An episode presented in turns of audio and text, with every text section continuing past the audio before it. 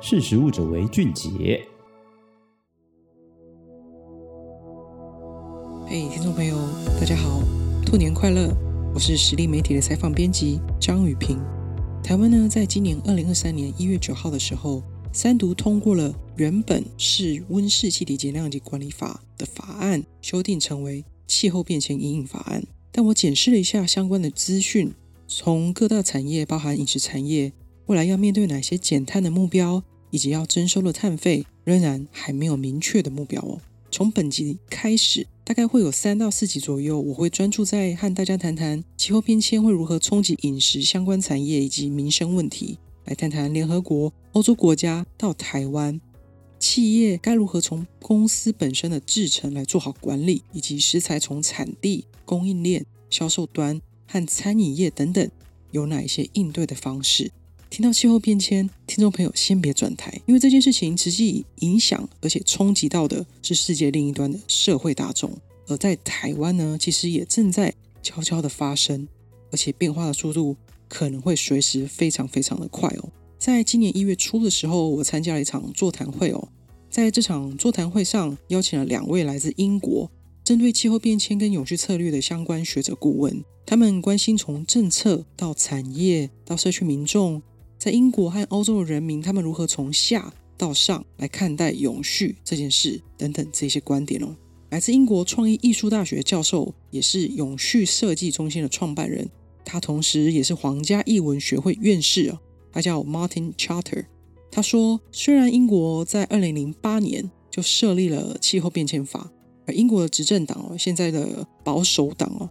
对于气候变迁的行动态度虽然不是很一致哦。这不一致呢？他提到说，现任的首相苏纳克和前任首相 Boris 他们在党内角逐候选的时候，本来苏纳克不是很想参加去年年底在埃及举办的联合国气候变迁大会，就只是因为 Boris Johnson 参选的时候说要去，而苏纳克后来才不得不来参加了。同样在自己的政党里面内部，对于气候变迁的国际展望跟眼光一样，也是有高有低。不一定有一样的认同感，但是 Martin 他也说，也因为在英国有十五年实质的国会立法，英国呢仍然从民生的消费生活习惯，其实就能够充分的反映有基本的这个绿色思维，而进一步去消费永续理念的这个生活用品、农产品、食品、加工食品等等，民众也越来越习惯会去农夫市集去买邻近区域种的这些蔬果，而且支持一些有机食材哦。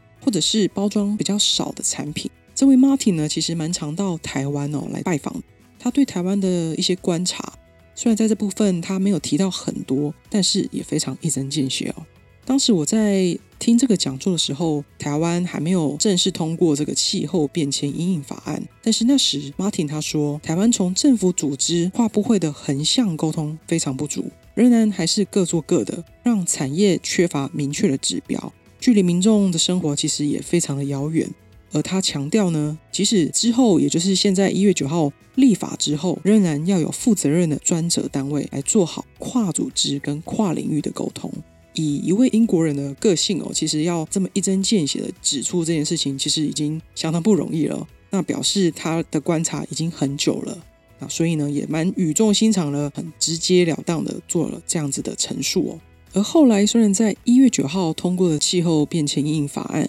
敲定了由原本的行政院国家永续发展委员会，他来担任协调、分工以及整合国家因应气候变迁方针以及跨部会的等等相关的决策，并且由行政院院长来担任召集人，那再由地方政府来增设气候变迁因应推动会，然后。再由地方的政府首长来担任召集人，层层下放哦，来协调整合地方因应气候变迁的事务。针对这样的专责单位，有民间团体认为，后来这样子的机制和原本的中央到地方机关推动的所有的事务好像一样哎。我们还是可以持续观察各县市在增设的这个推动会哦，未来是不是会有新聘人员？或者还是说，还是新瓶装旧酒，推派原本的人员来兼职哦。而产业呢，最关心的碳费，其实在这次的通过的法案，我们并没有看到财政机关的一个实质的角色存在哦。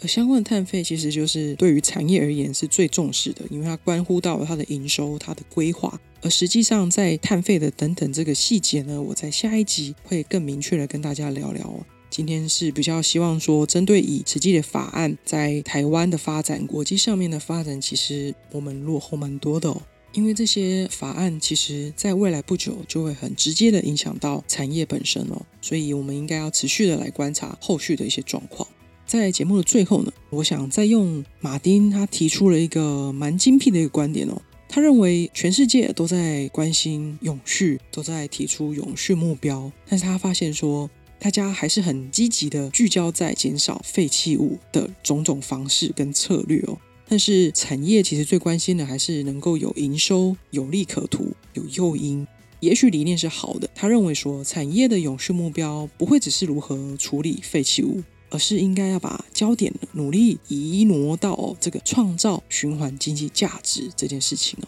无论如何，有关气候变迁的应变，首要当然就是节能减碳。必须从政府、从企业、从公民参与。当产官学呢都在动的时候，大家还是不要忘记，应该要跟民众来持续沟通。马丁提出说，应该要让人民更愿意去在生活里面支持，愿意去消费，愿意去参与相关的绿色友善的产品。如果没有人买，没有人支持，还是选择旧的产品，那再怎么样去推，还是没有什么实质的效应。那当民众愿意去了解的时候呢，也就表示你的产业的永续理念其实是有效果的。那有关相关的饮食产业如何创造循环经济的部分，我在未来的几集会再跟各位仔细介绍。听众朋友如果想要再更了解饮食产业如何实现永续目标，也请参考我们十二月初刊的第二十九期食力季刊《迫切的危机：饮食产业的归零大挑战》。谢谢你今天的收听，新年快乐！我们下次空中见喽，拜拜。